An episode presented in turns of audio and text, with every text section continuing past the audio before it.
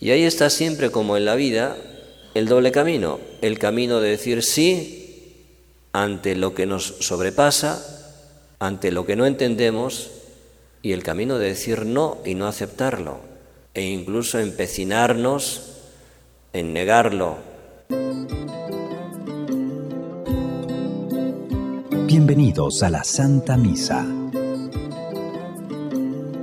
Señor Dios, Dios nuestro, que haces crecer siempre a tu iglesia dándole nuevos hijos, concédenos la gracia de vivir de acuerdo con la fe que recibimos en el sacramento del bautismo. Este es el día del triunfo del Señor, día de júbilo y de gozo.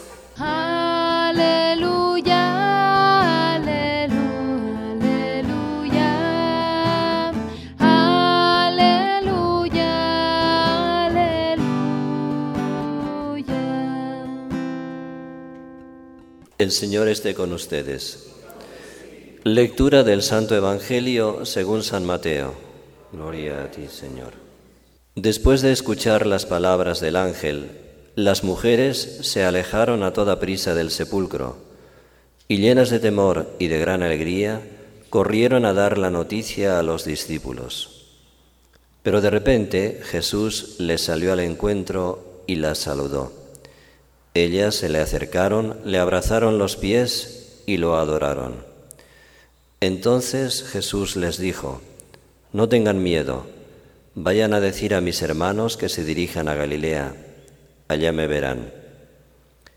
Mientras las mujeres iban de camino, algunos soldados de la guardia fueron a la ciudad y dieron parte a los sumos sacerdotes de todo lo ocurrido. Estos se reunieron con los ancianos y juntos acordaron dar una fuerte suma de dinero a los soldados con estas instrucciones. Digan, durante la noche, estando nosotros dormidos, llegaron sus discípulos y se robaron el cuerpo. Y si esto llega a oídos del gobernador, nosotros nos arreglaremos con él y les evitaremos cualquier complicación. Ellos tomaron el dinero y actuaron conforme a las instrucciones recibidas. Esta versión de los soldados se ha ido difundiendo entre los judíos hasta el día de hoy. Palabra del Señor. Hemos empezado las celebraciones de la Pascua y en los relatos de la resurrección las protagonistas son las mujeres. Son ellas las primeras que acuden al sepulcro con el deseo de seguir ungiendo el cadáver del Señor y son las primeras que se encuentran con el hecho de la resurrección, con el mensaje del ángel, con la tumba abierta. Y esto posiblemente en premio del amor que le habían tenido durante la vía dolorosa, están también las mujeres consolando al Señor. En el momento mismo de la crucifixión y cuando Cristo muere, están las tres Marías, sobre todo María Santísima. Si bien María, su madre, no iba a ungir el cadáver de su hijo, los evangelistas no la recogen entre las mujeres que citan. Quiere decir que María sí esperaba la resurrección de su hijo. Y ahora son también las que llenas de alegría se encuentran con el Señor resucitado, ellas las primeras, pero tienen la misión de ir a decir a Pedro y a la comunidad de los apóstoles que ha resucitado. Esta fe, no sin temor de las mujeres, Jesús les dice, no temáis, no teman, es un contraste vivo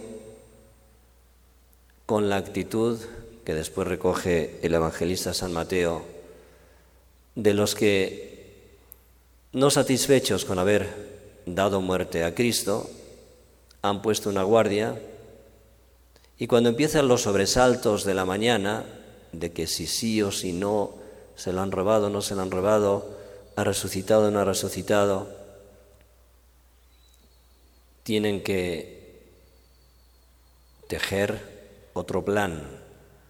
El primer plan de ellos era muy claro. Aquel impostor dijo que iba a resucitar a los tres días Pilato, no sea que después sus discípulos se aprovechen de esas palabras, vayan, roben el cuerpo, pon por favor una guardia. Ahí está la guardia, ahí la tienen. ¿Y la guardia dónde ha quedado? Desparramada por la resurrección. ¿Y la piedra que cerraba el sepulcro, dónde está? Lo leíamos en el relato evangélico de ayer. El ángel, con un poco de ironía, se ha sentado sobre la piedra. Es decir, el ángel se ríe de todo aquello que para nosotros es seguridad. Y se sienta sobre eso que para nosotros es absolutamente inamovible. Pero como les ha fallado ese plan, tienen que idear otro. Y empieza la corrupción, empieza el fraude.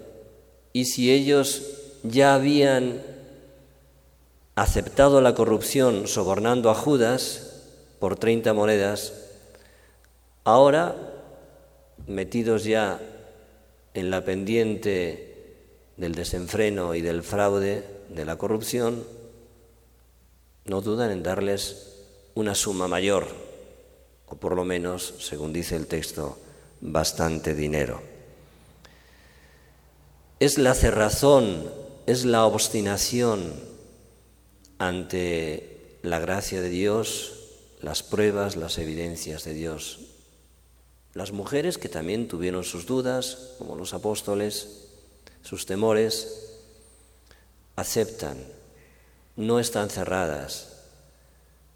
Si ellas en algún momento y ellos recalcitraron, fue no por maldad, no por soberbia, no por obstinación, sino simplemente por el espanto, por el pasmo de encontrarse con que no estaba allí el cuerpo y nadie se lo podía haber llevado. Y si no habían aceptado la resurrección después del anuncio de Cristo, se comprende también porque quien ha visto a un resucitado, la resurrección no sucede cada día, es algo insólito. Se comprende por nuestra fragilidad humana, por nuestra mentalidad, el que ellas y los apóstoles tuvieran sus dificultades ante ese anuncio del Señor y luego pudieran ir a embalsamar al Señor como si todavía estuviera allí. Pero estas otras personas hostiles durante la vida de Cristo y más enemigas aún durante la pasión, no pueden deponer su soberbia y no pueden aceptar, sería contradecirse, el que Jesús haya resucitado y por lo tanto les haya derrotado. Qué hermoso hubiera sido que lo hubieran aceptado. Suponemos que Nicodemo y José de Arimatea, que pertenecían también al gremio de los fariseos, si lo aceptaron, fueron humildes, pero estos otros no. Y ahí está siempre como en la vida el doble camino, el camino de decir sí ante lo que nos sobrepasa, ante lo que no entendemos,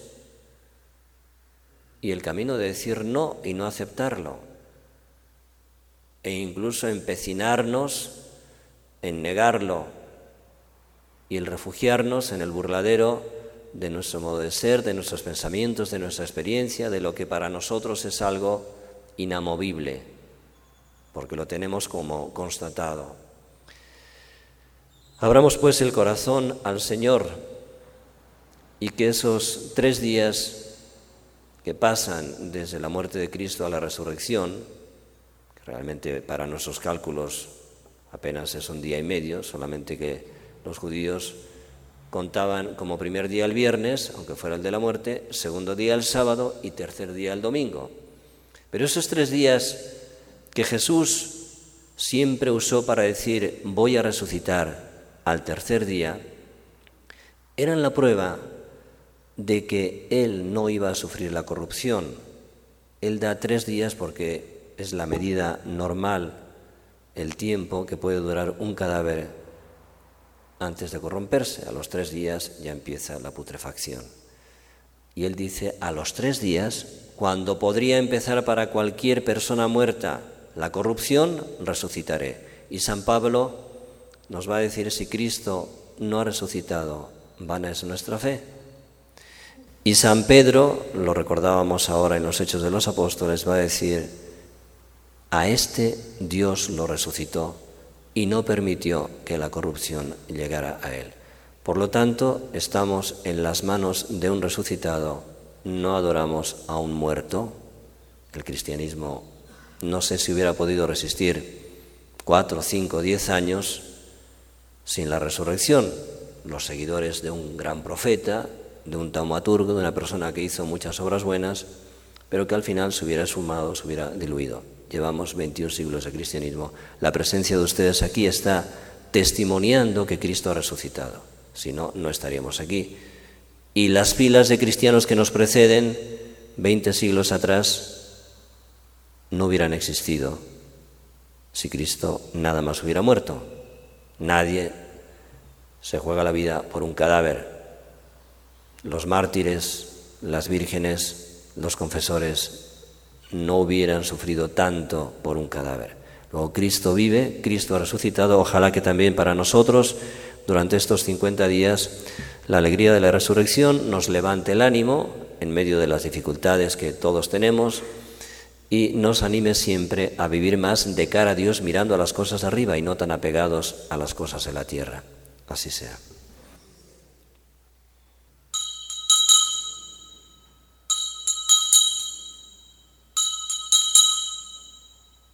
Acuérdate, Señor, de tu iglesia extendida por toda la tierra, y con el Papa Francisco, con nuestro obispo Raúl, con nuestro obispo emérito Francisco, y todos los pastores que cuidan de tu pueblo, llévala a su perfección por la caridad. Acuérdate también de nuestros hermanos que se durmieron en la esperanza de la resurrección, acuérdate particularmente de Benito Flores y de Héctor Hinojosa, y de todos los que han muerto en tu misericordia admítelos a contemplar la luz de tu rostro. Cristo, una vez resucitado de entre los muertos, ya no morirá nunca. La muerte ya no tiene dominio sobre él. Aleluya. La muerte ya no tiene dominio sobre él. Aleluya. Que la gracia de este sacramento pascual fructifique, Señor, en nuestros corazones para que podamos corresponder a los dones de tu amor, que nos abrió el camino de la salvación eterna por Jesucristo nuestro Señor. El Señor esté con ustedes y la bendición de Dios Todopoderoso, Padre, Hijo y Espíritu Santo, descienda sobre ustedes. Que tengan buen día y que tengan felices Pascuas. Pueden ir en paz. Aleluya, aleluya. Demos gracias a Dios. Aleluya, aleluya.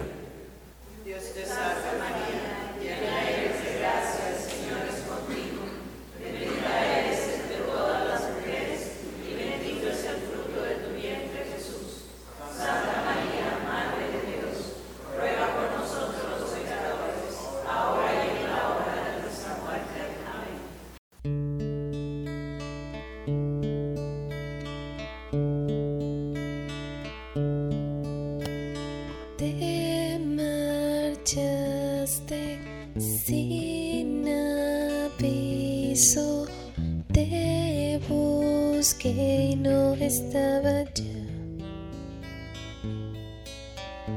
El destino así lo quiso, pero tu alma al cielo irá.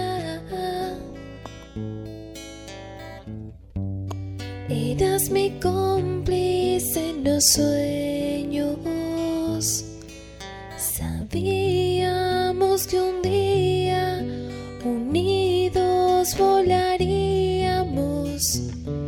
Sé que tus alas se quedan conmigo, que desde el cielo tu abrazo es mi abrigo. del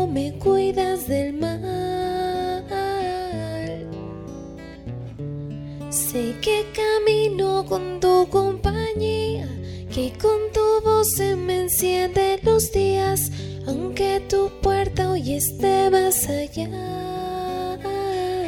Te puedo escuchar, te puedo escuchar. Guardo el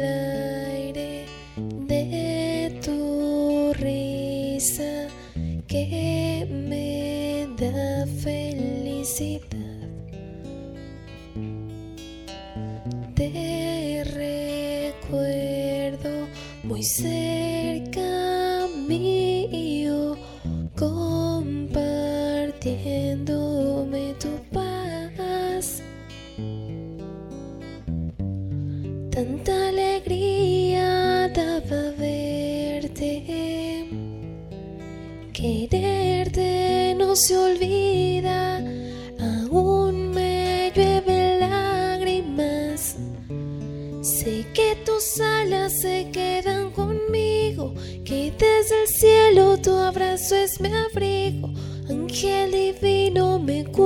del mal.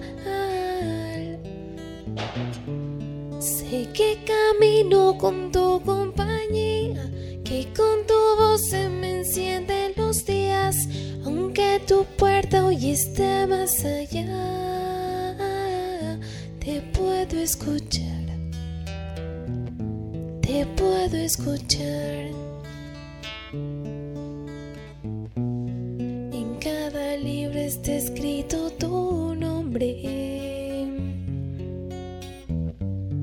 En cada verso te siento cantar. Tu mano me lleva directo a tu sombra. Yo sé que algún día te voy a encontrar.